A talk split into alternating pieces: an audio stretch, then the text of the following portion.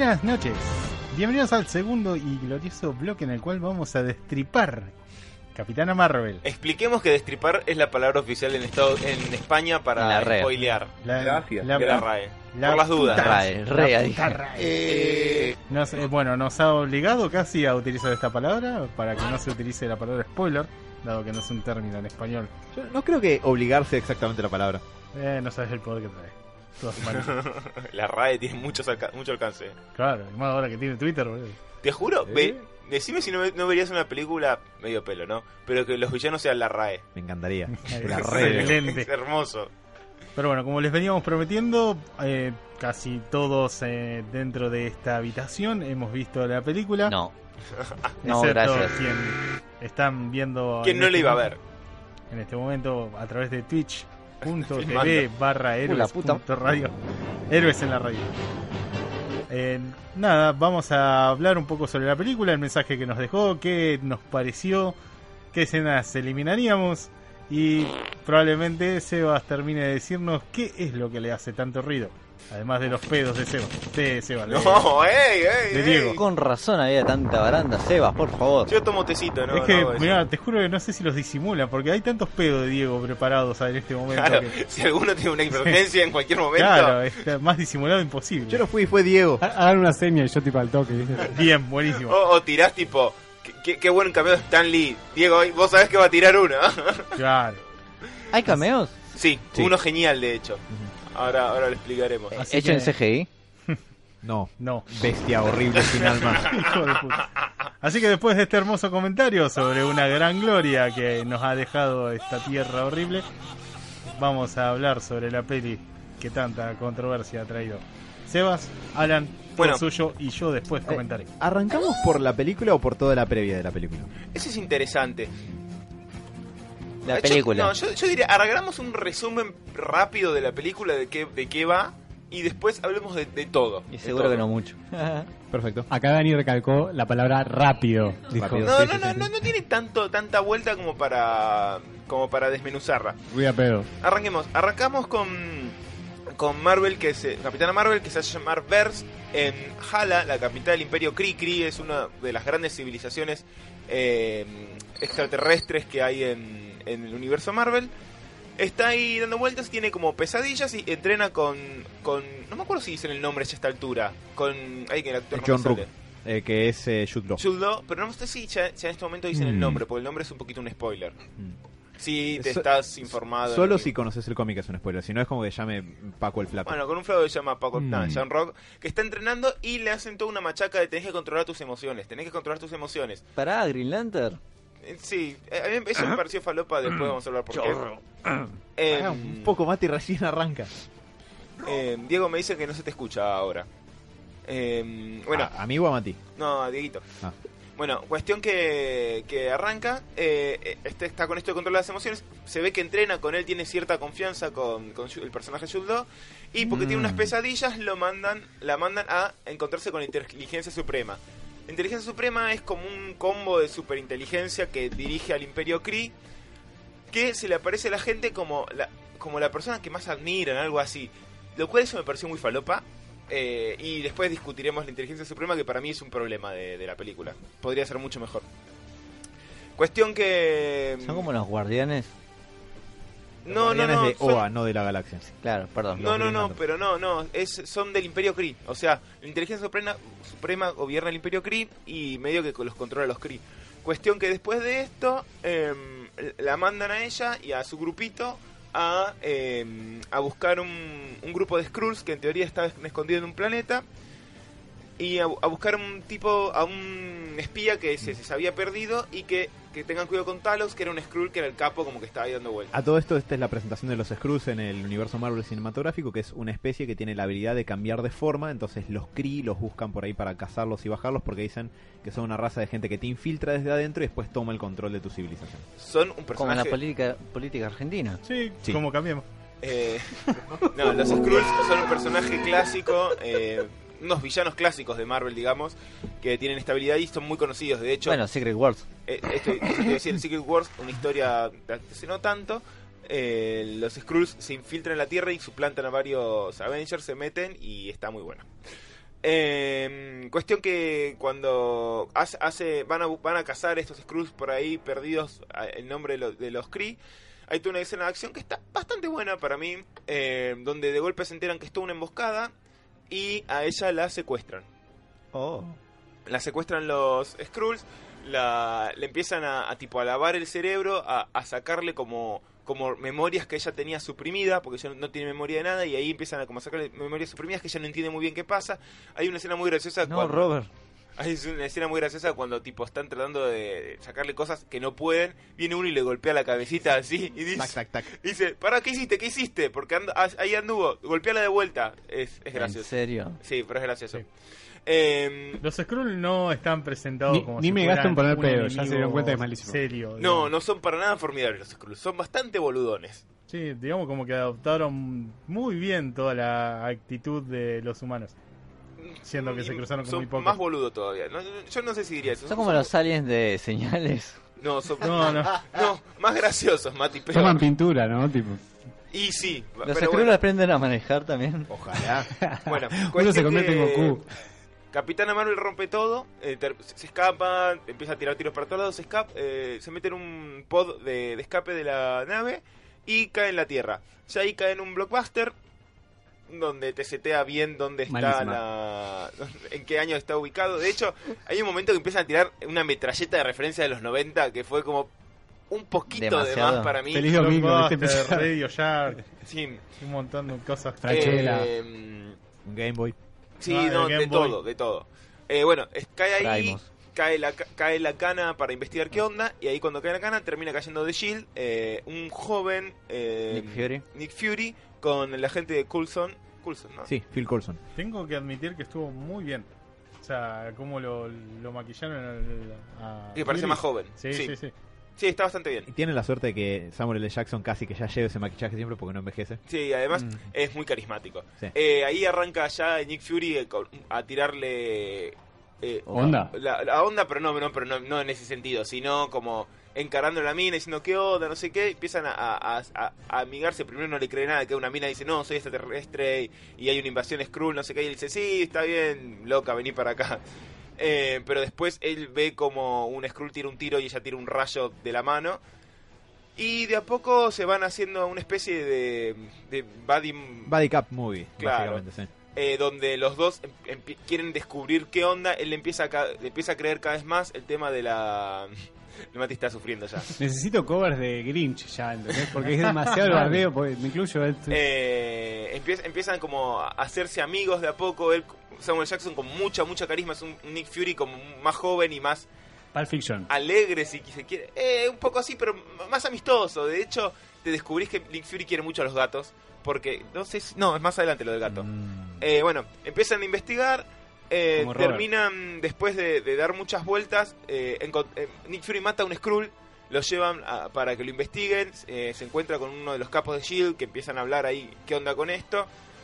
Nick Fury va con Carol Danvers a investigar un lugar que se llama Proyecto Pegasus, era creo, que es un poco donde sus memorias la llevan, y a buscar a una doctora, Wendy Lawson, que aparentemente tenía que ver con las memorias que estaba teniendo. Sí, que está interpretada por Annette Bening y es la, es la persona que ya ve cuando se encuentra con la inteligencia suprema. Dato de color sobre la inteligencia suprema, es una especie de papa hervida gigante con una cara en el cómic, porque en la película te dicen, no, nunca nadie la vio. Si la vieran, se cagarían un poco de risa, pues es medio fea. Sí, poquito más imponente, ¿no? Por Sí. lo menos. Eh, bueno, terminan yendo a... Tal vez las papas son imponentes en el planeta de los Skrull, no sé. Me está dando hambre, así que basta.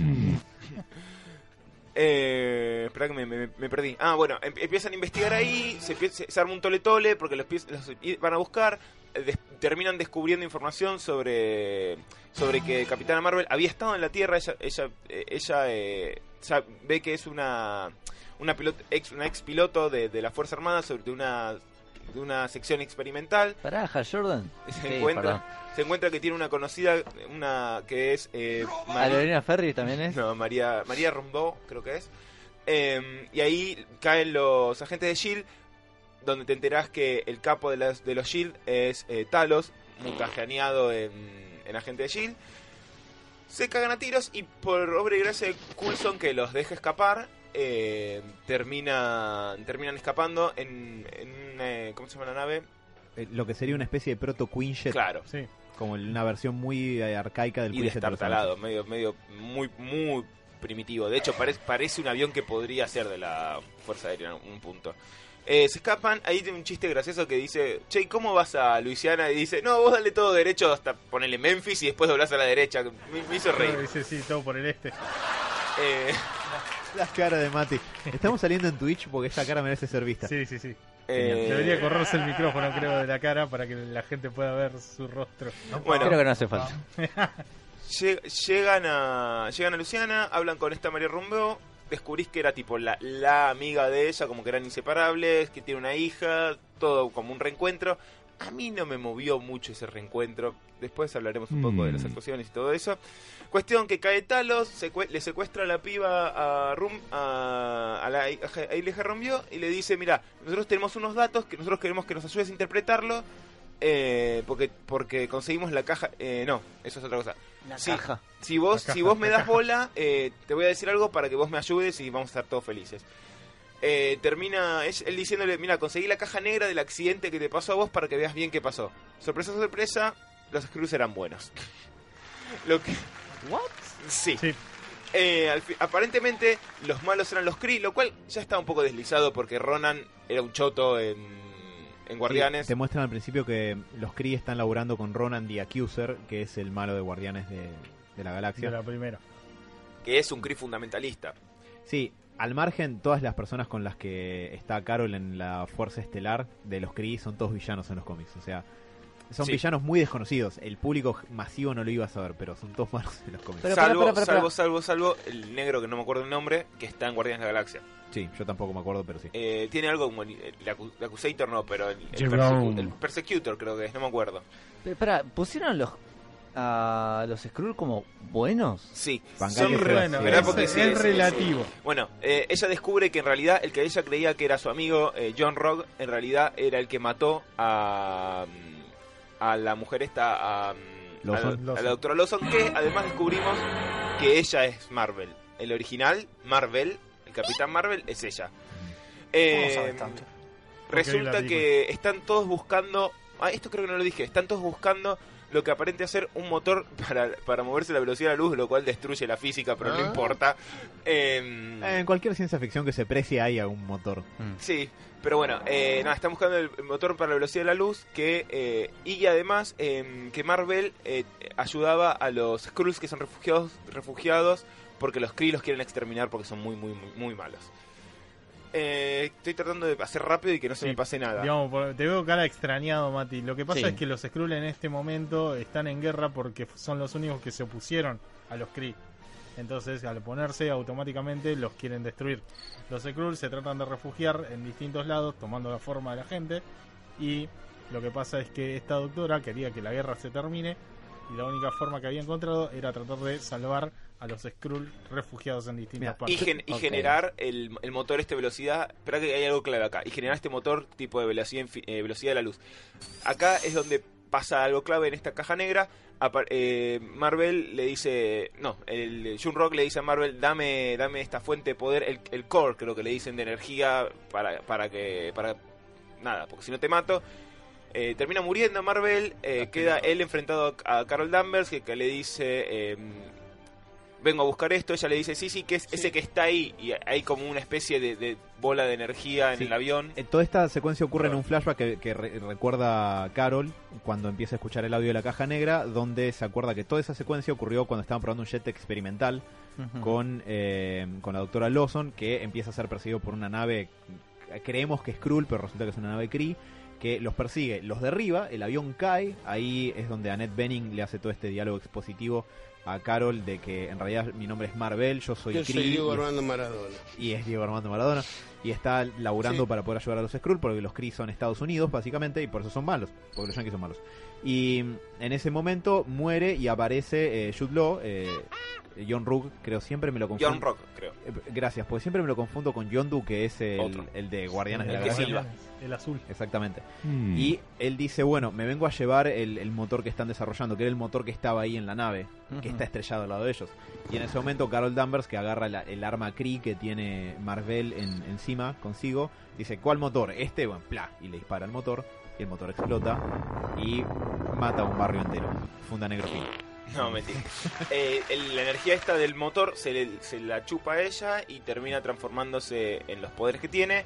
Ahí creo que ya se La le borra la memoria sola o Eh, se la borra. En realidad, claro, en ese momento ella absorbe el poder, queda inconsciente y como queda inconsciente, Jules lo dice, esta es la mía, aprovecho, claro, Mm. la llevo a Hala, la capital Kree, le hace una transfusión de sangre, entonces Ah, de ahí cierto. en más, cuando ella recupera el conocimiento y medio sin recuerdos por el impacto este de, de la onda energética, eh, le dicen, mira, eh, vos no tenías recuerdos, pero sos Kree, porque fíjate, tu sangre es Kree, eh, y tenés estos poderes que son una especie de anomalía que te dimos nosotros, que no los vas a poder usar del todo bien hasta que puedas controlarte. Entonces ahí está el giro de trama. Ah. Em, luego de esto, em, em- empieza a hablar con Talos. eh, esto fue todo un flashback. Talos, Talos. el Me suena capo de- un dios. No, ah, no, eh, un capo de Skyrim. Hay Perdón. 400 talos en la historia, es una mitología griega. Em, cuestión que van, van con Talos y le dicen, bueno, Talos, ¿vos qué crees? Yo quiero ir al, al laboratorio secreto de esta mujer, donde está el core, este, el core de... Eso que vos rompiste era un motor, pero el core está, lo tiene guardado ya en el laboratorio. Cuestión que van al laboratorio, que, que está en órbita, que Talos nunca pensó que iba a estar en órbita, fueron a órbita, entra a la nave de Marvel, A órbita ahí al lado de la Tierra, digamos, flotando sí, sí, arriba. En- que- sí, me acuerdo un par de chistes más de la película. Cuando le dice al oficial de ciencia, en órbita, ¿cómo no pensaste eso? Y el oficial de ciencia me como diciendo, eh, eh, eh, no se me ocurre. Mira vos, la, la vida, ¿no? Claro, porque confunde coordenadas dentro de la Tierra con coordenadas que están en el espacio. O sea, Claro, con vectores con coordenadas, vectores con una coordenadas, cosa. exacto. Cuestión que van a la nave y, oh, oh, oh, oh, el core que... Ah, no, primero lo que encontrás es que ahí hay un montón de refugiados... Eh, Skrull. Skrull, y eh, Talos se encuentra con su familia y hay un diálogo muy raro que él dice, en realidad él no quería el core, quería a su familia, algo así. Lo cual me pareció, no tiene sentido porque de- podría haberle dicho de una, a, no sé, a los de la Tierra, che, yo vengo por mi familia y empe- en lugar de ir matando a todos. Es extraño, pero esa parte es donde me pica muy afuera de la película y se los voy a pasar a comentar Sí, después. ahora des- después hablaremos un poquito. Eh, y pero encuentran el core también que igualmente lo quería Talos, que, oh, oh, oh, oh, era el tercer acto. Ajá. Que está Lo en la bueno Tierra. es que se te dan un montón de cosas de todas las primeras películas. Por ejemplo, los aviones te muestran que medio estaban siendo desarrolladas en Espera, esa ¿en el tercer acto? Sí. Sí, está en la Tierra desde la primera Capitán América. Sí, sí, sí, sí. Eh, una cosa interesante es que a esta altura ya tienen el gato, que es un que no es un gato, es un Flerkin, que es un alien que tiene un universo bolsillo adentro. Básicamente tiene tentáculos en la boca y se pone horrible. Dos cosas. Primero, el Flerken medio que aparece de la nada cuando ellos Sí, están... eso no es- nunca, nunca nadie dice, che, ¿y este alien de dónde salió? Porque están eh, buscando los archivos de la doctora Lawson en una especie de base super secreta tipo Área 51 y aparece el gato de la nada. Sí, Claro. De la nada. Resulta Está el en el gato... cinturón de Orión. claro. Resulta que, como Sebas dice, el gato no es un gato, es un Flerken, que es una especie alienígena que parece un gato terrestre, pero que adentro suyo tiene espacio... ¿No es infinito. Pikachu? ¿Qué? No es Pikachu. No, no, desgraciadamente no. La cuestión es la siguiente. Capaz levantaba ahí un poco. Igual es más aterrador todavía. Eh, la película jamás te explica qué es un Flerken o qué hace. Solamente hay un par de chistes en un momento con eso no es un gato, es un Flerken. Claro, Nadie sabe que es un y hay gente que le tiene miedo y gente que cree que es un gato común y corriente y lo termina utilizando así como Para mí lo juguete. peor es que nunca te explican, que nadie se pregunta de dónde apareció o qué onda, porque tipo tenés un alien ahí que puede hacer mierda todo y... Yo la verdad que imagino que debe estar como implícito de que le pertenecía a la doctora.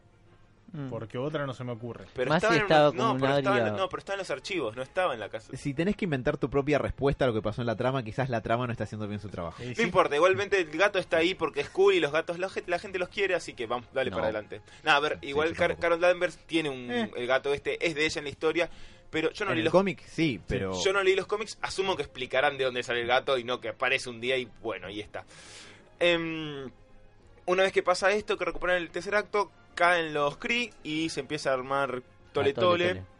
Eh, termina, eh, termina a todo esto eh, la eh, Rombio- Rombó María era Sí. la, la acompaña arriba. Hay una toda una escena antes que no la mencioné pero después la voy a mencionar al final porque hay algo que no me gustó un carajo. Bueno empiezan a luchar eh, se empiezan a, a cagar a tiros terminan escapando. Hay una escena muy Top Gun en la tierra con los aviones. Literalmente es muy Top Gun esquivando cosas y tiros es muy buena. Bueno, el Flerken, el gato, se llama Goose, como el Sí. personaje de Sí, mal, boludo, no me había dado sí. cuenta de eso. Eh, Hay, hay una escena que yo al día de hoy no entiendo por qué, porque yo creo que algo me falta porque si no, alguien tomó pintura. Eh, en un momento cae, eh, ¿cómo se llama? Eh, Ronan con 200 millones de naves para bajar... Porque no, no sabe, a a esa altura yo no sé si sabe tan cuánto poder tiene Capitana Marvel, pero Técnicamente son tres naves grandes y algunas naves chiquitas en el medio. son muy grandes. Sí, bueno, Bueno, no importa, pero el problema es este. ¿Por qué tira un montón de misiles a la Tierra si está buscando en la Tierra algo casi? No lo sé. De hecho, no tiene mucho que ver con nada. En, en ese punto que, que dice Sebas, llega Ronan y, y otras naves de, de batalla Kree, sí, porque Porque- los Kree piden ayuda supuestamente porque ya se develó toda la trama. básicamente. Y No lo piden así, no es que dicen, che, se develó la trama, venite, necesitamos una mano. va una hora 45 de película, tenés que llegar. Eh, no, sino que eh, lo llaman como refuerzos. Llega Ronan con, con sus naves y es cierto lo que dice Sebas, como empiezan a disparar misiles a la Tierra donde no está lo que ellos buscan y si lo estuviera no lo van a conseguir tirándole misiles. Pero bueno, Yo no sé si es para En realidad lo que quieren hacer es exterminar a todos los Los- los, Lo- los Skrull, pero Los los Skrull. Pero los Skrull están en la nave, no están en la Tierra. Y pero ellos no lo saben. O sea, el, Sí lo saben. no, el loco este lo que dice es que parece que el- no queda, digamos, no queda otra alternativa. Parece que el planeta está, digamos, tomado por los Skrull. Entonces le dice No, a Ronan pero- que dispare. Pero Y no, Ronan llega, lo primero que hace es disparar, fuera de que están incluso sus aliados. yo no sé si saben, que piensan. Bueno, no, no importa, igual no, no es algo que haga la cosa. Nunca le dice están buscando refugiados o están en una nave. El chabón dice, mira, estamos en la Tierra, que bueno, en ese caso tiene otro nombre. Dice, está tomado por los Skrull. No. Vení y erradica todo lo que puedas. Pero yo creo que ahí llega ya- Ronan y ya dispara. Pero si te das cuenta, el chabón le, le oculta información a Ronan. Entonces Ronan, el único que llega, viene, dispara y se va. Y en ese momento es cuando se Como encuentra Robert. En ese momento es cuando se Es encuentra verdad, con puede Carl. ser que vaya por el lado de que John Rock no le, no le había dicho que bien qué onda con el motor. En una parte Pero igual, oculta- no, pero igual él, él quería el motor. Bueno, no sé, no importa. Él quería el motor. Ronan no sabía que estaba ahí. No, Ronan quiere el motor. Yo no escuché en ningún momento que pues, le, le dijeran que estaba ahí. Porque en el momento en el que le pueden decir dónde está, dónde está No, no, metido- pero Ronan quiere el motor igual. Mm. Y sí, boludo, es el arma más poderosa de lo que están ¿Y buscando. los hijos de Maradona dónde entran? probablemente Y- sean Skrulls también, porque También, sí. hijos de todas las especies. Sí, sí, Bueno, sí, la Bueno, todo el sí, mundo. nada, re- eh, Sí. termina Capitana Me Marvel, basta. termina enfrentando, la, la agarran, la atrapan, la conectan con la inteligencia Suprema. suprema. Hay una escena que me rompe mucho las pelotas donde la, la inteligencia suprema se pone a bailar un tema de Nirvana. Porque sí. Se supone que la inteligencia suprema le, le lee los recuerdos o está atada a los recuerdos. tan de suprema la si persona escucha Nirvana. Está conectada, Ey, entonces es no como te que metas. adopta formas para poder representarse. Hay, igual Ah, hay Pongo un- una pausa, hay perdón. pequeño plot hole en Perdón, esa parte. perdón, perdón. ¿Estás grinchando Nirvana? Sí, obvio, chabón. No, no, andate, Inteligencia. Suprema y para, inteligencia suprema y te pones a- un disco de Nirvana, sos un boludo. No, no, Hay- no, de entre todas las bandas del universo elegí No, Nirvana. No, no, no, pero es como elegir hasta el libro. funciona Dead, de otra manera. La- Pará, pará, pará. Al estar atados los recuerdos, pa- se Seba, nota que. Seba, ¿qué, escuchas? A mí me gusta Nirvana. Pará, ah, pará, pará, pará, pará, pará. La cosa es la siguiente, igual, más allá de Está lo Nirvana. Eso Bueno. es lo importante. Pero Nirvana, pará, ¿por llega la elite de Nirvana? no, Nirvana, Bueno, ni ver, pedo, Diego boludo. bardea cosas, vos bardeas cosas, Mati, bardean cosas.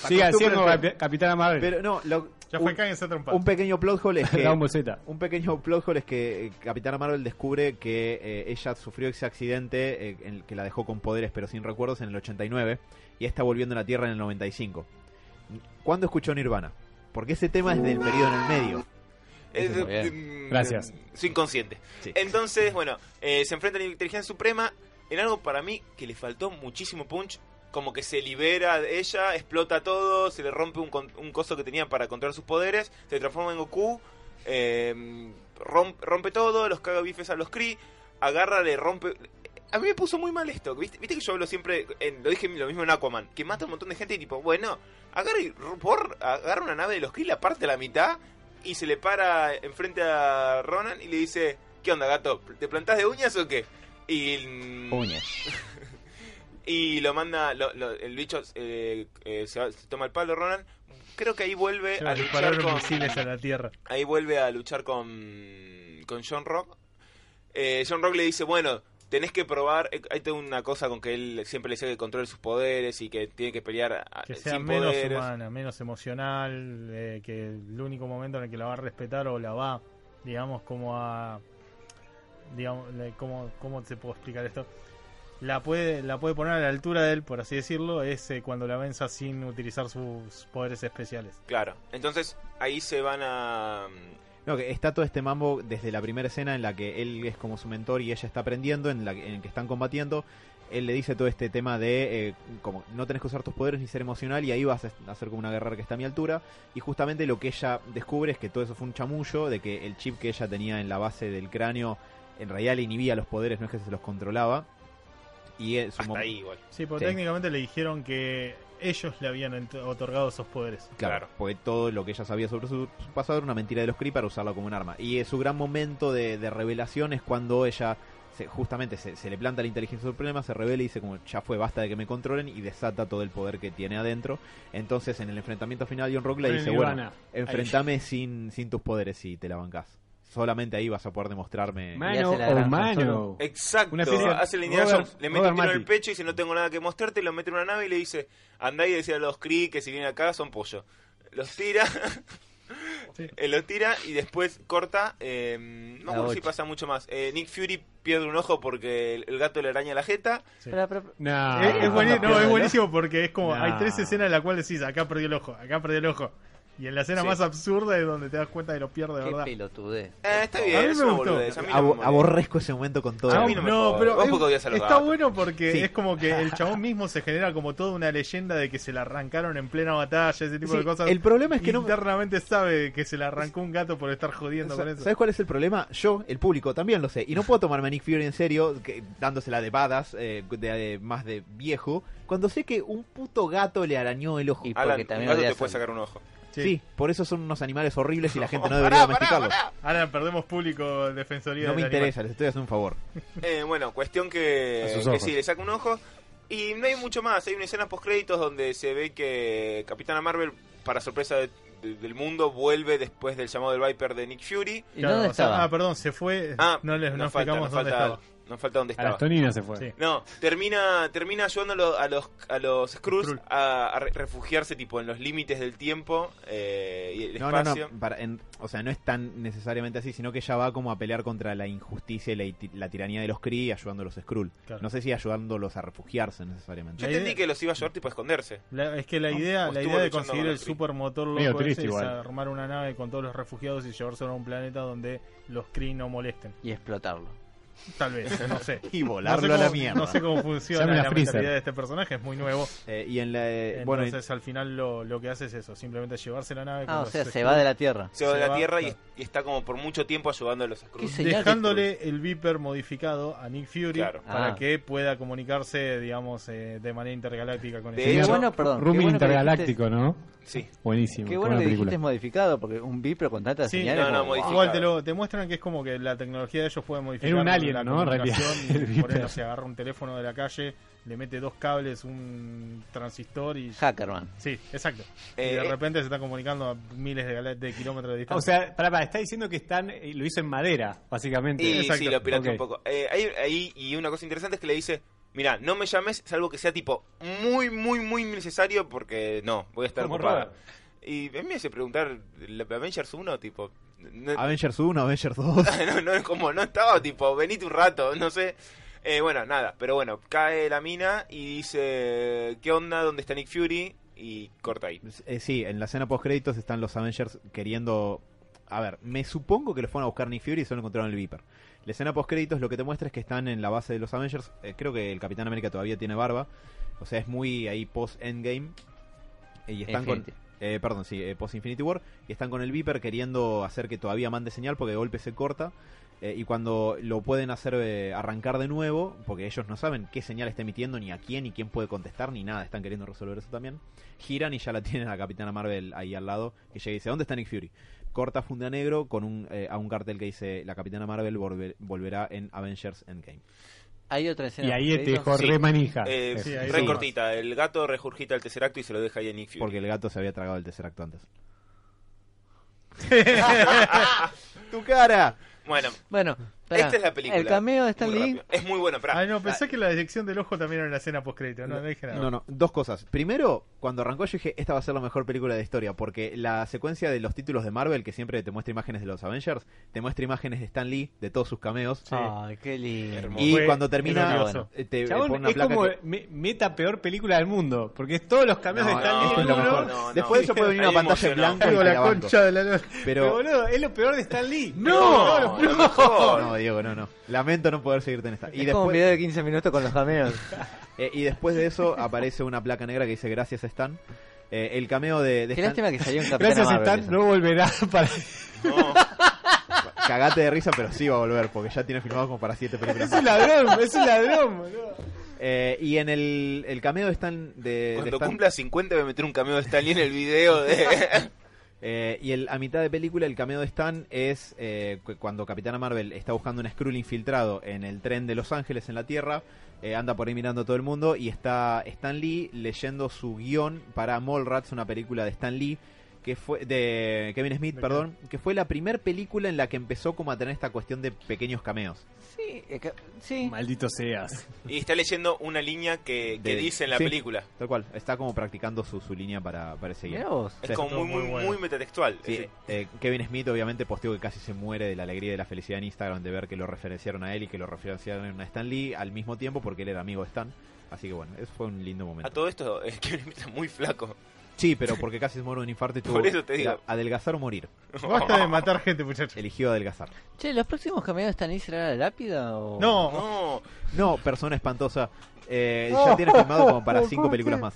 Bueno, pero después de que esas no la cinco palme películas- Gaiman porque sabes cómo te va a descansar aquel, ¿no? Eh, No, no, depende del cameo que hagas. Si son buenos cameos, no. Eh, bueno, a ver. Esta es la película. Yo creo que, a Qué ver, horror. Eh, me, me confundió Tranquilo. mucho. Es una película que me confundió en algún punto. Llegué cansado a verla, lo cual es loco, porque tanta Ah, vuelta, tanta... Hablamos de, de la previa un poco de, de lo que fue, porque yo también, yo me la quería sacar de encima, más que verla. Pero rápido, a ver, ¿por qué? Porque creo que yo tengo muchas cosas anotadas para hablar y no quiero que se nos vaya el tiempo en la previa. En la previa, a ver, hubo todo este quilombo de feminismo sí o feminismo no, mucho puterío, e internet y, y mierda. Eh, viene, viene, viene ya encolumnado en un mm, problemas, no, problemas no, eh, debates que hubo en torno a Marvel ya por otros intentos de, de inclusión que ha hecho Marvel, como recordemos eh, Thor Mujer o Iron Man Mujer también, o alguna que otra cosa más, que mucha gente la, la tomó muy muy muy mal y se armó bastante quilombo entre los lectores de, de Marvel.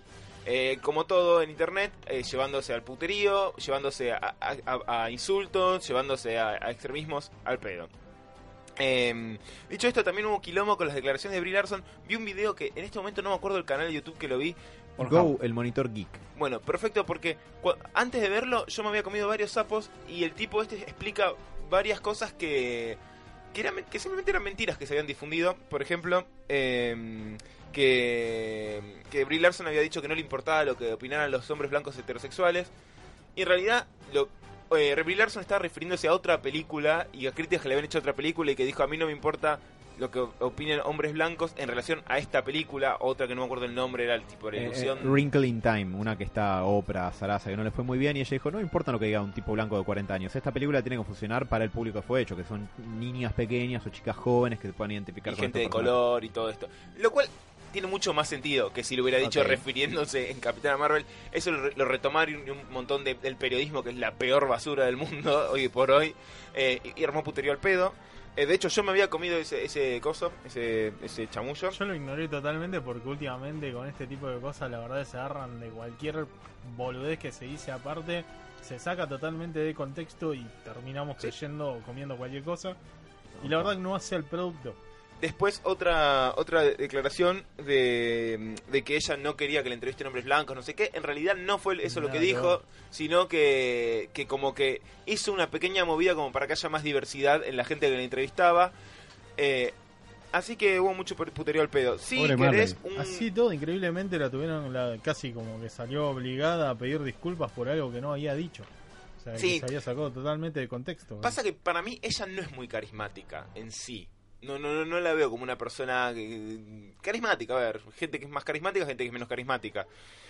Eh, No entiendo. y- A mí- a ver, dicho esto, también hubo un montón de, de- de críticas muy boludas, tipo como que no sonríe, y, y literalmente si vos ves los pósters de, de hombres eh, Avengers, ninguno, ninguno sonríe, o como que no tiene culo, y no tiene, ¿qué, qué importa que no tenga culo? La verdad que, ñe, Tom Holland tiene culo, pero Es- bueno. Estuvo. Mm. eh, fue como un año. Dios mío, chabón. Fue un año y pico bastante largo de críticas de los que la iban a hatear por hatearla porque es una mina, porque es una película de Marvel, por lo que fuera. Los mismos tipos que te ponen release de Snyder Cut o que odian eh, los últimos Jedi, probablemente. Y eh, por otro lado, o sea, lo cual es, es- es bastante choto en sí mismo porque la película nadie la había visto todavía. Y por otro lado, Marvel me está queriendo de cierta manera convencer que esta película es la segunda venida de Cristo. Lo cual eh, tampoco. Sí, a ver, también... Un extremo y el otro. Pero, y todo sobre una película que nadie había visto. Entonces llegás a ver la película Y con que- una a, discusión hiper agotada y nadie había visto la película A ver, todavía. yo había Sumando, perdón, que me, me suena formulaica la película. Sí, hay dos cosas más. Una, que. mm, primero, la cantidad de guita que puso en publicidad eh, para la película eh, es asquerosa. Tipo, eh, hubo un chiste tipo en la cosa cine que la publicaban todos los días y la gente se calentaba y era tipo. asqueroso el nivel de publicidad que había ya. Eh, una cosa que sí también dijo, dijo Kevin Feige que iba a ser el personaje más poderoso de todo el universo Marvel, lo cual sí rompe las pelotas y no porque sea mujer, sino porque tenés 20 años de construcción de, de universo Sí. y, ulti- y a dos semanas de, de la última pelea de 20 años metés un personaje que es el más poderoso de todos. Siendo que de- incluso después en el medio de dos películas que son como el cierre de toda esta historia. Exacto. Le Y, peso. y ahí para mí sí es medio, un- no, no un Deus Ex Máquina, pero sí una cosa metido medio en la fuerza que, a ver, hubiera sido Sentry y hubiera sido lo mismo. Es como que te corta todo el mambo, porque a ver, si la próxima película no va a pasar claramente, pero viene Capitán Marvel y lo caga Biff Satanos en 5 minutos, tipo, y no sé. Sí, por eso. Y o sea, otra co- ese, ese es uno de mis mayores miedos con respecto a presentar este personaje tan tarde. Sí, Digamos, eh, totalmente. Entiendo que, bueno, le encontraron la vuelta para explicar por qué es que no apareció en todo este tiempo y dónde estaba. Perfecto, todo lo que vos quieras. Presentámelo antes de Infinity War. Y hubo... vez- alguna hubo- falencia, no tan... Sí, eso Claro. también vamos a hablar de eso. Y otra cosa también es que esto sí lo dijo ella y esta es una declaración que me rompió las pelotas que empezó a decir, no, porque este papel tiene como demasiada importancia y, y se habló un poco de Capitana Marvel como, como dijo Alan, como si fuera la segunda venida de Cristo o como si fuera tipo el primer personaje femenino más o menos fuerte que hay y si bien está bien para que para universo Marvel tal vez es el primer superhéroe así tipo porque Black Widow queda un poquito relegada comparada con los otros Mm. yo no sé si, si... A ver, esto es discutible y después podemos hablar todo lo que quieran, pero... mm, es importante, pero tampoco es que es Malcolm X. Eh, no Sí. sé. Eh, bueno, hablando de eso, hablemos de la película. El problema que yo tengo... Perdón, Seba, pensé a decir una que en la, la actriz de Mujer Maravilla se me fue el nombre, le tiró buena onda también. Claro. Gal Gadot. Gal Gadot. Escribió y le tiró buena onda. Sí, seguro. No, pero tipo, eh, públicamente es medio raro. Es como que Batman, va- no sé, banca a Spider-Man. ponele. eh, El Pero Batman además- que no sabemos quién es, pero... Claro, Batman bancaría más a Tony Stark, digo, entre los ricos. Totalmente. y- No digan. No, Eh, pero, bueno, pero perdón, sí eh, pero me pareció también como... Sí. ayudó mu ah, Debe haber ayudado Otra- mucho eso. va- vayamos igual a la película, así son después medio no nos, dos, ¿viste? no nos quedamos sin tiempo. Eh, Falso. Ahora, yo tengo un problema con la película. Suponete que La sac- película. sacamos todo esto, sacamos que es la primer mujer, que el personaje mujer poderoso. Como saquemos- película. Saquemos todo, saquemos todo, pongamos que es un hombre blanco de 40 años, lo- cosa. La película no me pareció tan buena. Es una película muy medio pelo, con, con algunos problemas que ahora voy a detallar. Que realmente tuve que hacer todo un ejercicio de esto, porque también voy a reconocer algo personal. Llegué muy hinchado los huevos a ver la película. De tanto quilombo y tanto puterío, llegué como que, che, pero se- sentía como que me tenía que gustar para no darle de comer a los pelotudos que estaban boicoteando en Rotten Tomatoes, que eran unos boludos. Eh, y también llegué hinchado los huevos como, bueno, tampoco me tiene que gustar por la importancia política, digamos, que tiene. Entonces es como que llegué cansado ya a ver la película. Esto lo hablamos un poco con Alan de, de esto, de- de- de querer sacársela de encima para ver qué onda. De hecho, a ver, la vi un poco para héroes, si no, no sé si lo hubiera visto así tan en el cine.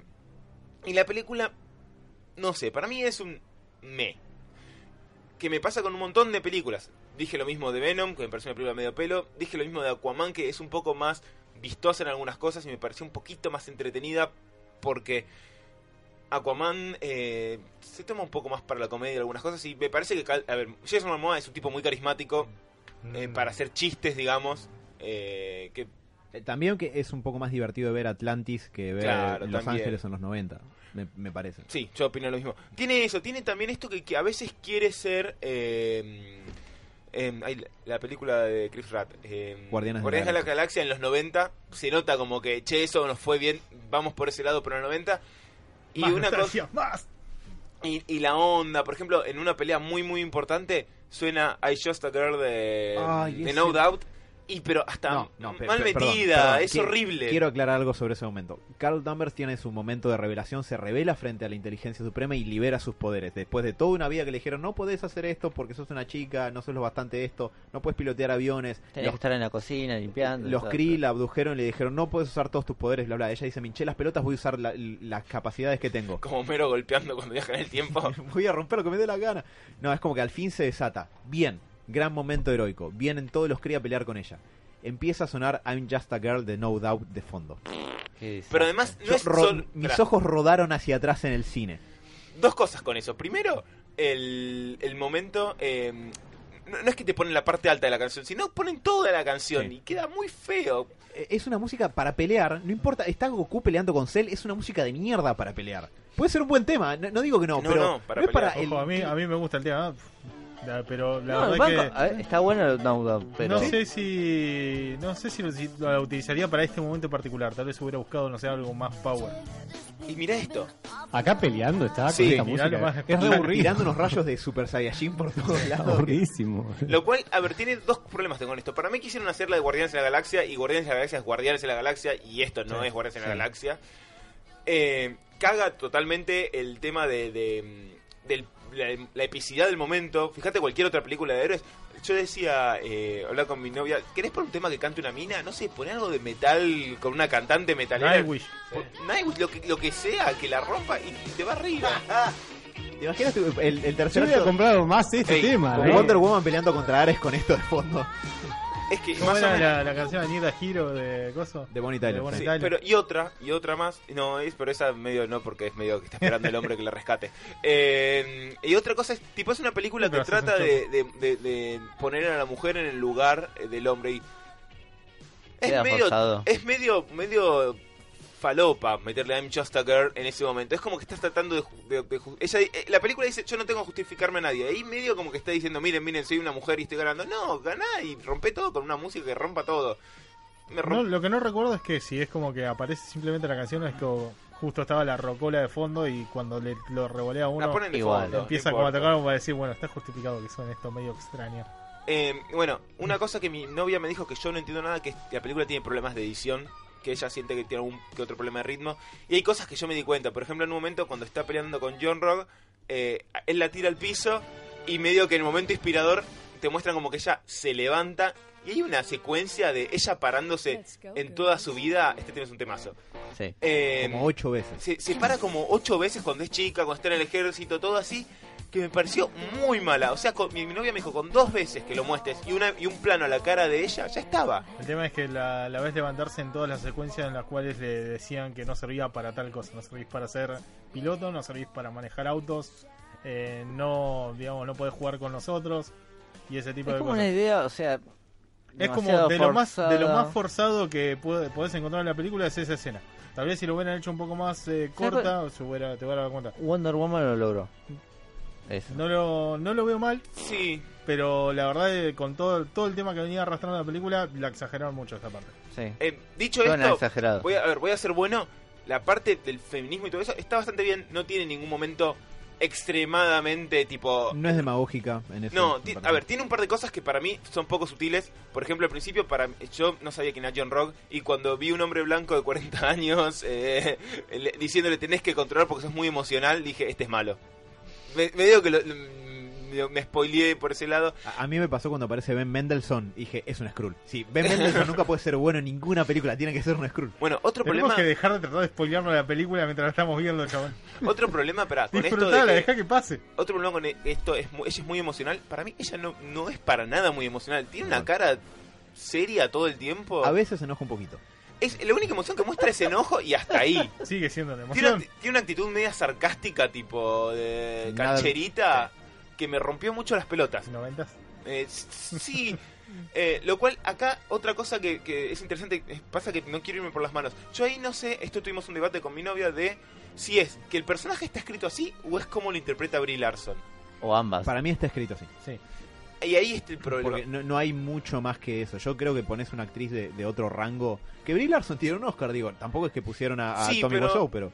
Pero yo un poco, yo, a ver, yo esto no, no, no termino de, convencerme. A favor, a favor de, de que fue así escrita, te digo, por ejemplo, en la escena donde ella confronta a John Rock que la traicionó, podría, podría haber eh, un momento de drama que Brie Larson, a pesar de que tipo no me parece muy canchera, eh, podría eh, haber hecho un drama y, y había mostrar sus habilidades, que ganó un Oscar por eso y no, lo, no está ahí. Eso. También Jennifer, eh, Jennifer Lawrence. ¿Qué? Jennifer Lawrence ganó un Oscar.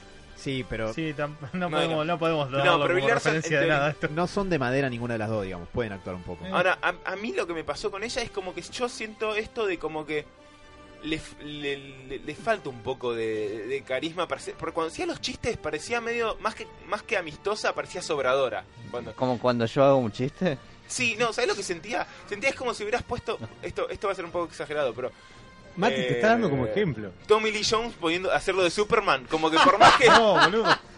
¿A dónde tengo que firmar para que alguien haga eso? No, no, mejor no.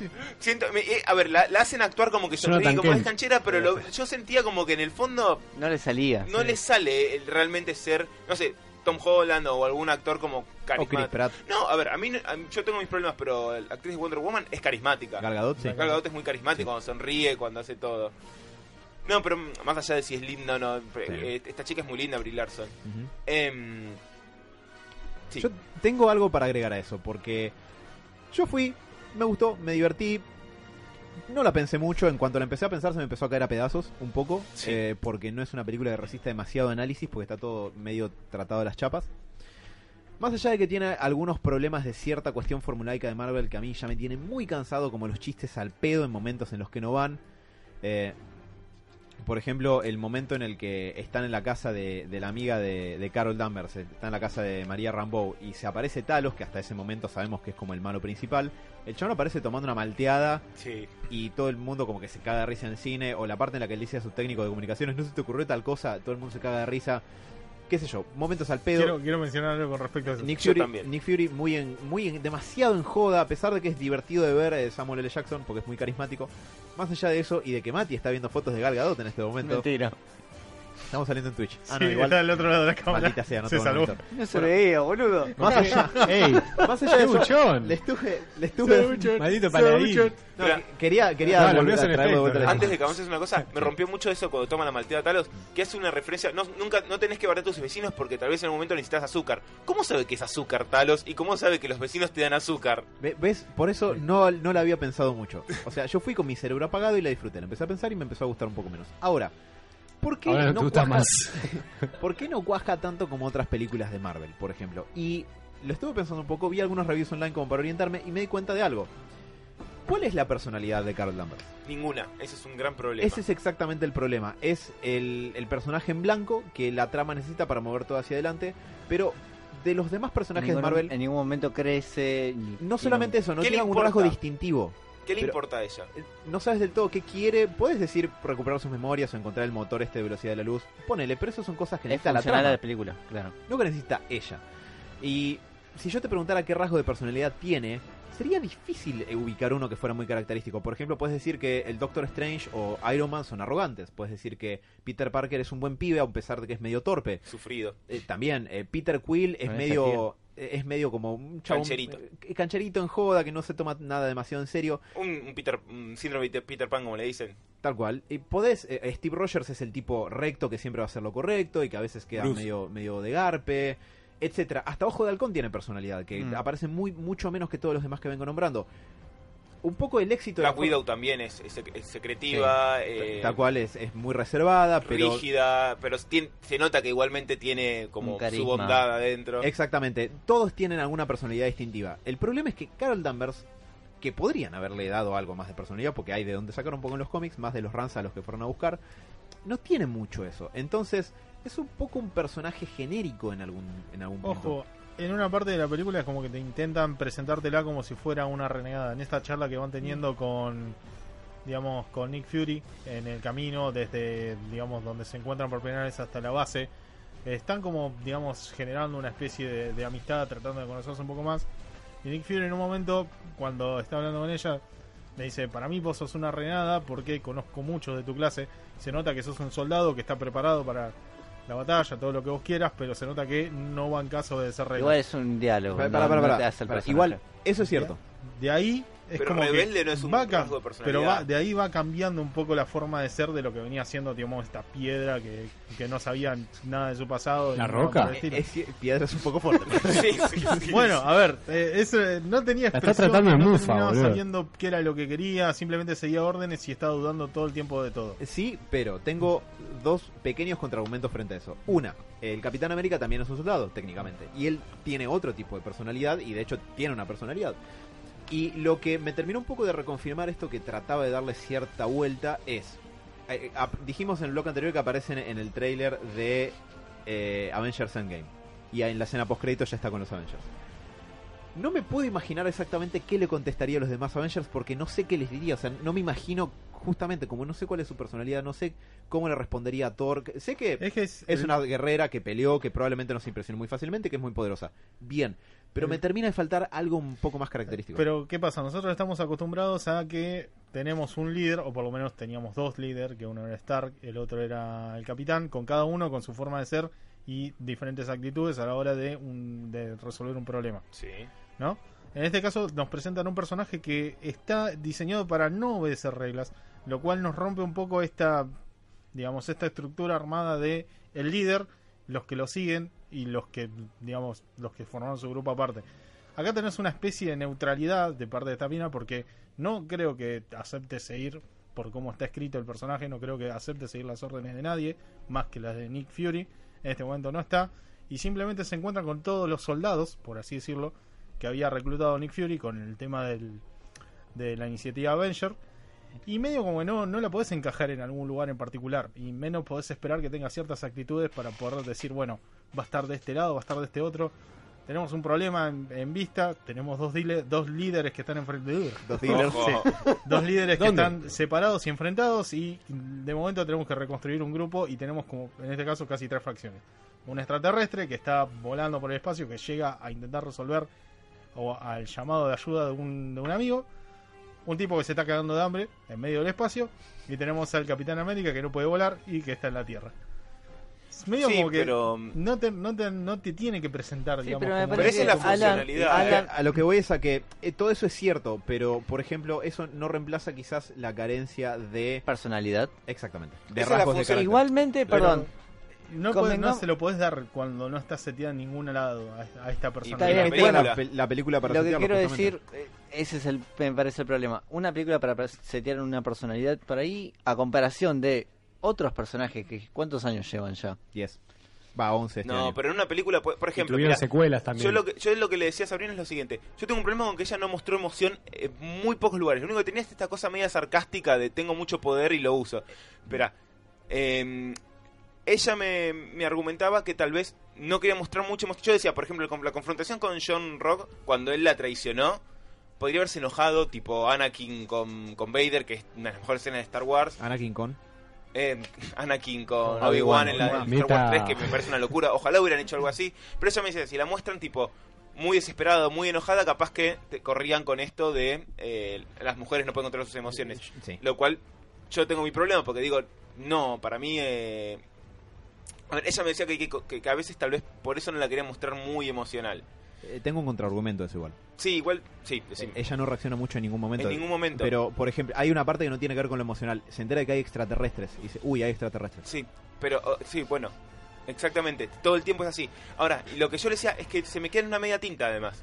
Porque en Oh, algún momento Mark. te la muestran, no, en algún momento te la muestran como que tiene como su lado querido cuando quiere cuando se encuentra con su amiga de toda la vida, que tampoco es que es una locura la, los No, la el primer encuentro fue flojo. Esa, esa te la compro porque la verdad que esperó un poco más, pero recién hasta que se terminan de mostrar todo su pasado y se necesitan la una a la otra es cuando realmente empiezan a demostrar los sentimientos o se supone que recupera la memoria. Yo no sé si ahí hay problemas de edición, como decían, de cómo cuentan la relación y cómo le cuentan el encuentro. Yo, yo lo sentí frío, pero además yo decía, pero bueno, ok, tal vez me quiere mostrar, Sabrina, otra, otra opción que me decía, perdón, me mencionó mucho a mi novia porque la fui a ver con ella y le comenté mucho con ella. No.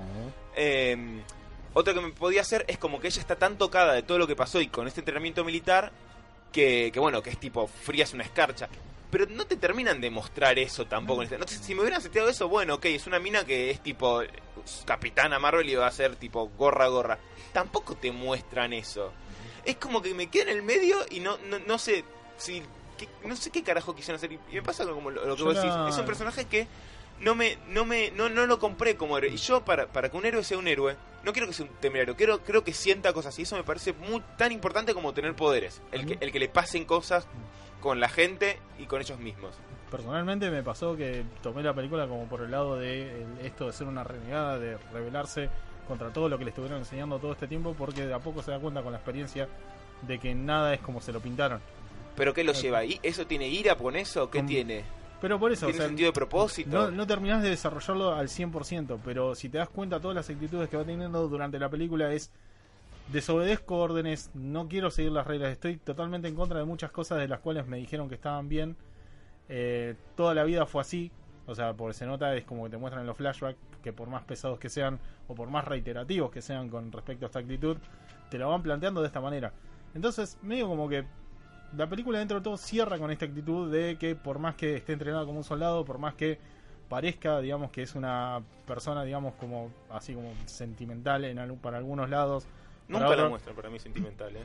Lo digo en las escenas en las cuales se supone que muestran su pasado, por cómo se divertía con su amiga y ese tipo de cosas.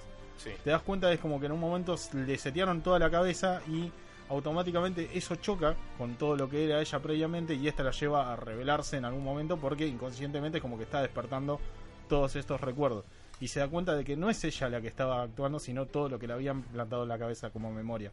Pero Eso, yo no a veo... eso es lo que me lleva, o sea, la mina es una renegada, pero, pero, pero, una renegada a todo lo que le, digamos, inculcaron en lo que parte de la película.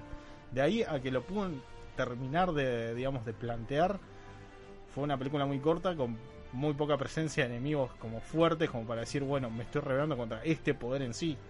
pero Entonces, no- revelarte no, no, no sé si es una personalidad, es, es una función en algún punto. Eh, yo, yo comparto con vos en que vas, tal vez va a ser la función que va a tener en la, en la nueva Avengers. Pero, ¿qué tiene ira? ¿Qué es lo que la lleva a hacer eso? Tiene, es es, es una cuestión de, de disciplina, es una cuestión no de propósito. Por eso, no creo, no creo que esté mal, pero por un tema de que está en- estuvo en contra de todo lo que le enseñaron hasta ahora. Entonces, lo que necesitas es, como en todo el camino del héroe, necesitas un maestro el cual te guíe. Y en este caso no lo tiene. O sea, todas las enseñanzas que le mostró el maestro, por cómo está seteada la película, estaban erradas por cómo se fue planteando la historia. Entonces, en este momento es como simplemente es un tiro al aire que se deja llevar básicamente por las emociones.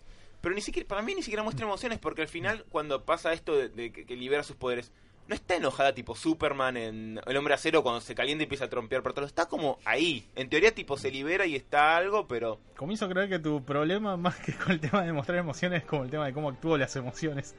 Pues entiendo, entiendo que tal vez viene, viene más y, por ese lado. y pero a ver, tiene que mostrarme algo. Yo no, no, no, no- sé qué, qué es lo que la O mueve. sea, si te das cuenta se preocupa por la gente que quiere, porque trata de evitar que, digamos, todas las, todas estas personas que representan su pasado, a pesar de que ella no lo, re- no lo recuerde, terminan, digamos, como entrándole, digamos, terminan como preocupándole. El tema es que, bueno, por cómo actúa en este momento el personaje, no lo terminas de comprar. Pero yo entiendo que va más por ese lado. Te muestro, te digo otro ejemplo de, de- de un problema que, que me generó también y después voy a llevar una especie de conclusión rara, que no es conclusión pero es una propuesta. Ah, antes, antes de nada, Sí. también otro pequeño problema que tuve fue con los Skrull.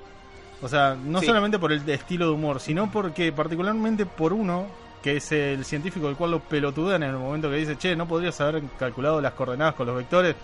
Ah, no, no me di cuenta. A ese pobre muchacho lo dejan de señuelo en la película para Sí. que lo literalmente lo maten, porque es un científico, ni siquiera es un soldado.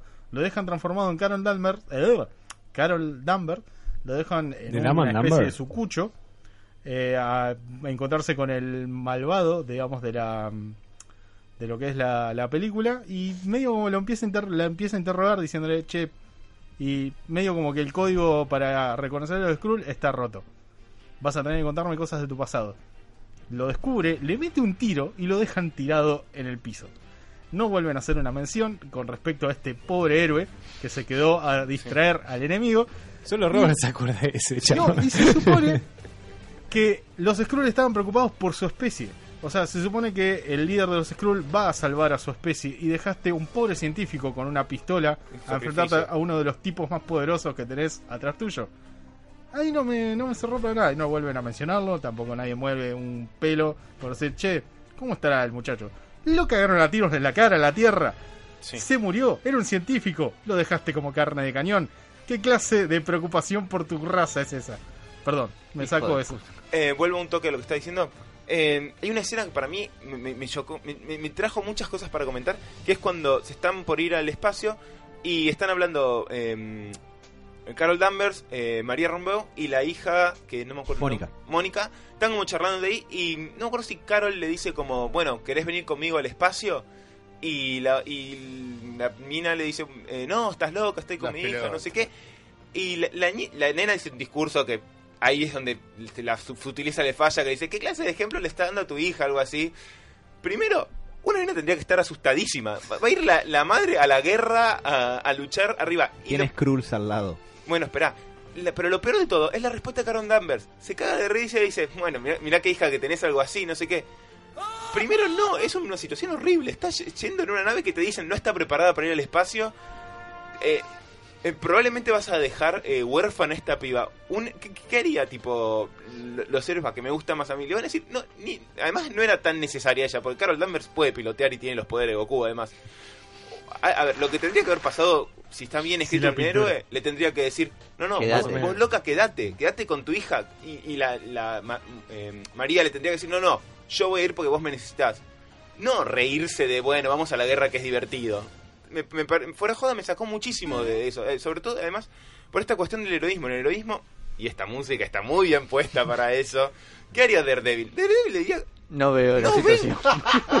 No veo qué carajo puedo hacer. le dice, quédate, no, le dice, quédate con tu hija, no, ve- no vengas, y, no- y re- y sobre todo no se reiría de, de ir a la guerra y qué divertido era la guerra a, a- a nave- a volar por ahí. Em, Trata de hubiera dicho pareja vos. bueno, y acá, y acá es lo que. acá- y acá hay una- hoy hablando con Sabri otra vez, porque le dimos muchas vueltas, eh, me dijo algo que me hizo. Ping, me pegó en, en algo. Me dijo, bueno, pero en las películas de, de- de acción es más o menos algunas cosas. No, no era puntualmente en esto, es un poco así. Y digo, para, para, pero no es una película de acción, es una película de héroes.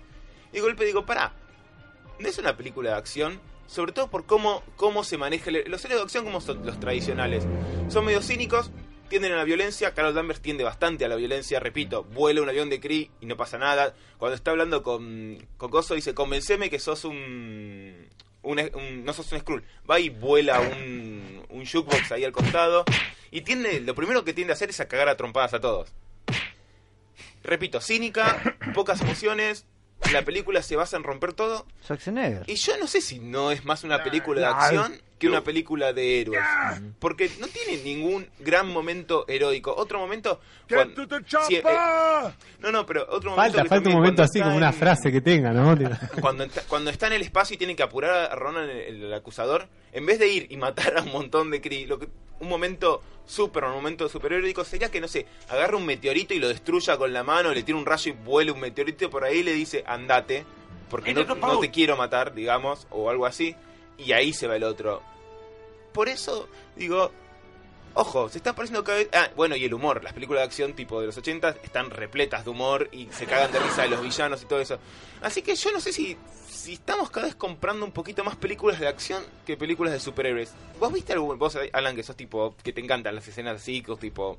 Motivadoras. ¿Viste alguna escena inspiradora? No. Eh, hay un par de escenas que me gustan eh, y hay un par que puedo entender ciertamente que tengan atractivo. El momento en el que ella se, se libera de las limitaciones que le pusieron toda la vida ciertamente puede ser inspirador, pero es más de superación personal que una cuestión de heroísmo per se. Lo cual no está mal, pero para contestar a tu pregunta, y la verdad que no. Es que es más esto de yo tengo el poder y, y voy y te, y, y te puedo romper todo porque defiendo a los míos que son los buenos. No tiene momentos de inspirador de buscar la paz o buscar... No busca tanto... no- no- a ver, no es que ya no lo busca, sino que no te lo muestran esto de tratar de defender al más débil o, o preocuparse por los seres humanos, que es lo que habíamos dicho mucho de Defenders, al- justamente ahora que hablamos de Daredevil, de que te muestran esta cosa de estar en contacto con la gente eh, y, y demostrarte por qué hacen lo que hacen. En esta es medio que ella va y porque tiene mucho poder, baja lo que tiene enfrente. Sí, ojo, eh, también podemos rescatar un poco el tema de esto de querer continuar eh, esta búsqueda de paz de lo que son, digamos, los experimentos que estaba intentando la doctora. Sí, O sea, porque se supone que no es, digamos, no, no tratan de utilizarla a ella como un arma, sino que quieren que continúe toda esta búsqueda para poder rescatar, digamos, a los Skrull y, eh, digamos, detener la guerra, no darle la victoria a alguien. sí, pero igual mata un montón de Kree en lo primero Sí. que hace. Bueno, es parte de la guerra, ¿no? O sea, y bueno, pero ahí ahí es otro momento que No, no te digo que sea heroico, simplemente que como que se, con- se trata, digamos, como de llegar a eso, digamos, evitando más muertes. El problema es que, bueno, o sea, el ejército viene, Ronan dispara misiles a la Tierra queriendo destruir todo. Pero me- como que, la, en definitiva, la fuerzan a, a utilizar, digamos, como sus poderes en muchas muchas ocasiones. No, pero- Fuera de que te compro que hay un montón de momentos en los cuales es innecesario todo lo que vos quieras. Eh, pero, digamos, por lo menos en los momentos pivotales es como que tengo una, tengo la pregunta Otra, esta. otra, otra no queda. ¿Qué haría Superman ahí? Superman no volaría una nave de los Kree y le dice andate. Superman le tiró un poste de luz a un camión de un tipo que probablemente Eh, tenía Alan, una Alan familia. Benny. Hace falta, que, hace falta que explique por qué eso está mal con el personaje. Si vamos a mantener el momento del cine, yo te digo, Superman hizo cosas malas. en- Sí, obvio, el Superman 2 termina con que él mata a Zod y, y sonríe a la cámara, pero O sea- el Superman del cine no siempre está bien representado. No, lo que, lo que es un héroe es otra cosa, no es... Y, y ahí es donde quería ver, ese tema del mensaje antiguerra es muy yankee, porque no te muestra una guerra, te muestran que los Kree son malos y los Skrulls son pobres tipos que lo único que tenés que estarlos en algún momento y dicen, bueno, sí, tengo las manos sucias, pero no te muestran como que es una guerra, los medio que los Skrulls son los buenos pobres refugiados y los Kree son los malos, y esto de tengo eh, la mina está buscando eh, ser el arma para que termine todas las guerras. Yo no sé si Carol Danvers bajando muñecos es. eh, me, ¿Es parece, Hiroshima? me parece que es muy yankee, ¿me entendés? Es esto. es No, sí, sí, pensé lo mismo yo, ¿eh? Me anoté eso. Es Yo un poco. Te dije que estaba mal sentarlo ahí al lado. Boludo, pero es, es verdad. Es, yo ten- tengo un arma muy, muy poderosa que te puedo, rom- te puedo matar y por eso voy a terminar todas las guerras. No es, es un mensaje de paz muy, muy yankee, exacto. Sí, es, Es lo mismo que Daenerys Targaryen. tal cual, la paz mantenida a partir de que si te haces el loco yo te prendo fuego. Exacto. Sí. Eh, sentí eso. Y eso es un problema, un punto ciego de los yankees que como ellos siempre son los buenos. Ellos son los que te amenazan con prenderte fuego. Exacto. Es que a ver, para vos dijiste los Kree, para ellos son los... Para, para mí son Estados Oh. Unidos los Kree. Bueno, pero para un, el yankee promedio son los nazis o son, no sé. Eh, Pasa que los yankees no se dan cuenta, pegaban toda la vuelta y los villanos del planeta Tierra son ellos. Y ahí está el problema de eh, eh, ¿Sabes? ser el arma, tener el arma poderosa para tener la paz. Sí. Es muy yankee ese mensaje, ¿me entendés? Absolutamente. Igual, pu- puedo ver como un punto en común que hay entre vos, Robert, y entre vos, Sebas, que quizás Ninguno, lo voy a cagar a trompada. Los No.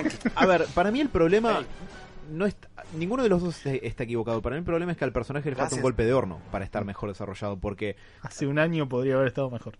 ¿por qué? Podrían haberlo metido más tiempo para poder... Ah, si salías un año, sí, Sí. Sí, en relación Sí, a... probablemente. Podría ser. Antes, Pero- antes de que se empiece a resolver todo. O sea, estamos muy cerca del final como para decir que me vas a meter un Eso personaje con estas características. Eso es cierto, pero igual no es a lo que iba. Lo que estoy pensando es a que si el personaje hubiera estado un poco más resuelto en la trama, en el guion y las cosas que le van pasando y cómo se comporta, probablemente lo que plantean ustedes dos encontraría más un punto común. Porque la verdad es que no es que Carl Danvers es un ser humano horrible, al contrario, trata No. de hacer cosas buenas y lo intenta, pero no está del todo bien desarrollado. Y el problema cuando querés plantear a un personaje que hace cosas buenas y no lo terminas de pulir bien, el resultado es algo así. El resultado es algo donde no te fijaste los puntos ciegos, de- donde o quizás los puntos un poco más débiles de la postura del héroe que, por ejemplo, puede terminar haciendo cosas un poco nefastas queriendo hacer cosas buenas. El caso en cuestión, destruir una nave llena de, de personas Kree, por ejemplo, eh, Gratuitamente, gratuitamente porque ponele que ahí adentro podía haber gente inocente, no sé. eh, con eh, bajo la excusa de eh, ella va a pelear con los Kree porque todos los Kree son malos. Entonces, cuando haces esa generalización más de película de acción, como sin pensarla mucho, capaz que tu personaje termina haciendo cosas que no están bien.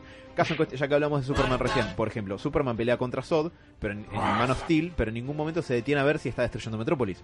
Cosa que Superman debería hacer.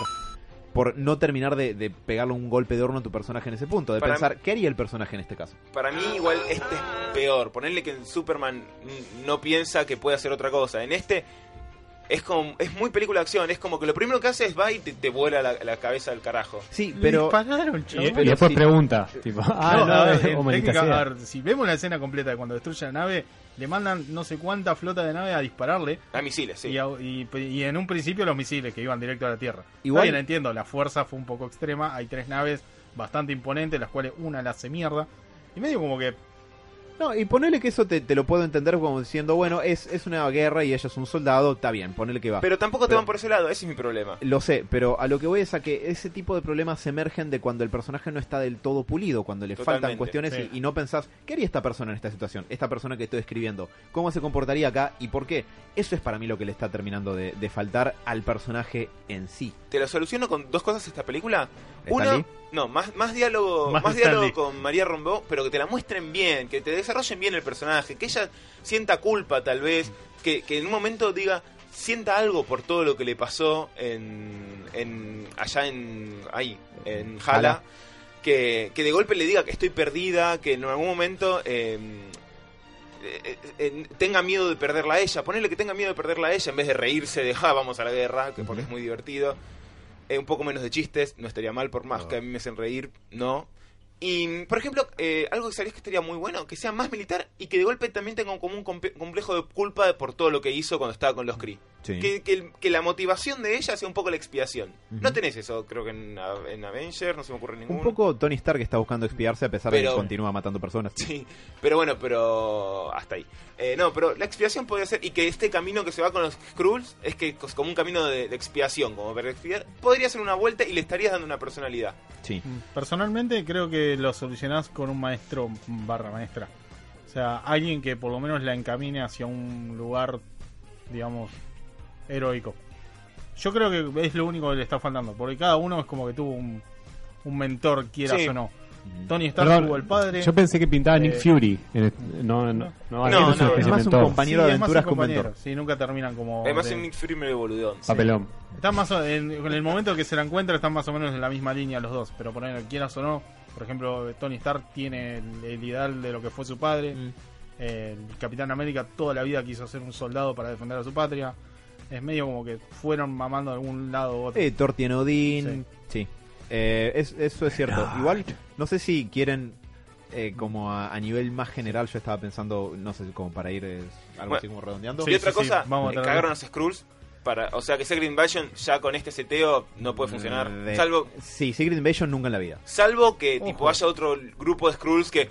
Ah, vos te encontraste con los Skrulls, pero Talos es un boludo. Vos, vos sabés que es el pelotudo de todos los Skrulls, ¿no? Ojo, Claro. esto, esto lo que te demuestra es que dentro de lo que es la guerra, estos bandos están bastante como, me- digamos, manoseados, por así decirlo. Cada uno es como trata de buscar el beneficio propio, así que no descartemos a los Skrull como un buen enemigo futuro. No, pero el problema es que digo es que Por los lo menos- presentaron como unos boludos. No, o sea, sí, obvio. no dan Por miedo. lo menos esta sección que está buscando salvar a su familia. No, y los cómics siempre los muestra como el enemigo insidioso que se infiltra y no lo ves, y acá son pobres tipos refugiados. Eh, Sí. eh, sería, puedes presentarlos en el futuro como enemigos, pero tendrías que presentar a otros Skrull que no tengan nada que ver con, con Claro. estos.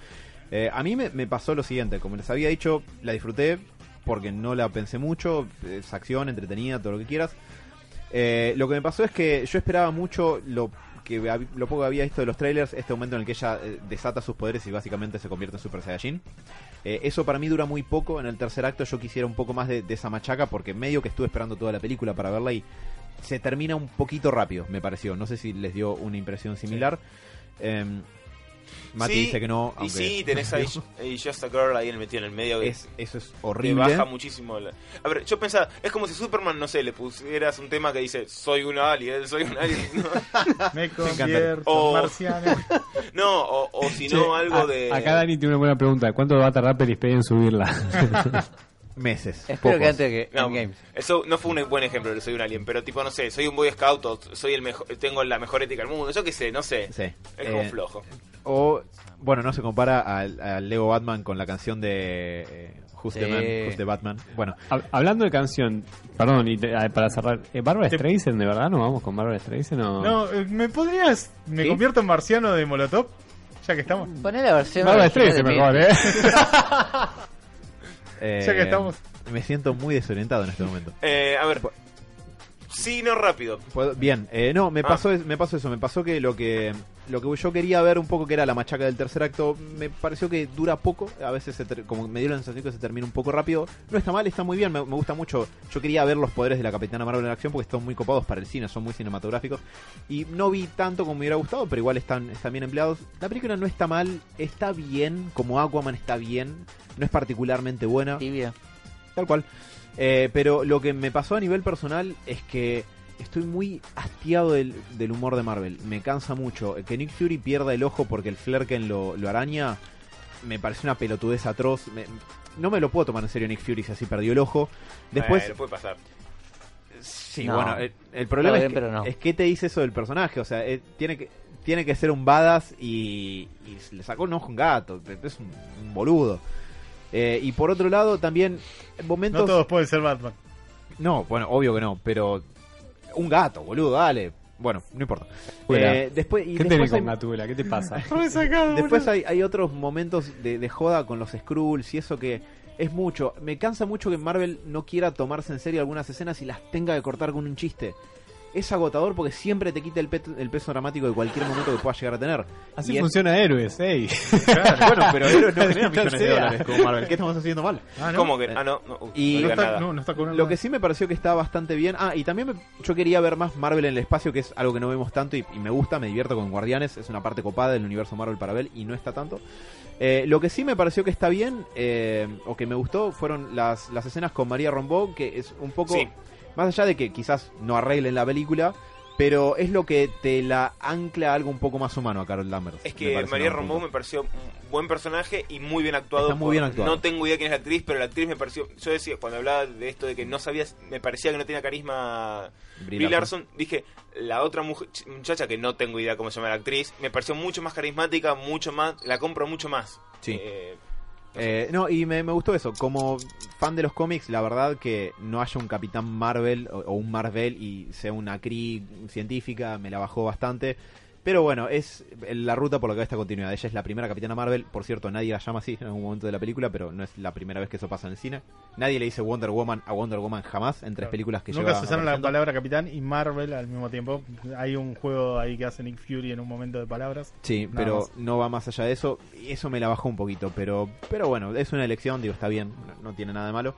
Para mí es una película que está bien y ya no es de las mejores. Es mitad de tabla de Marvel, para mí. Mm. Eh, pero lo que yo no me conformo ya con mitad de tabla. está bien, no tenés. Yo digo, para mí, ¿dónde está en el que ranking? No tenés Hace bocha que no sale una buena película sacando de Infinite War, me parece así de Marvel Estoy de- buena, buena. Estoy de acuerdo. Spider-Man Homecoming, por Sí, ahí. Spider-Man. Sí, Puede ser. A, a mí igual me gusta mucho la última hora de Spider-Man Homecoming y no me gusta tanto la, la primera, pero es discusión para otro día.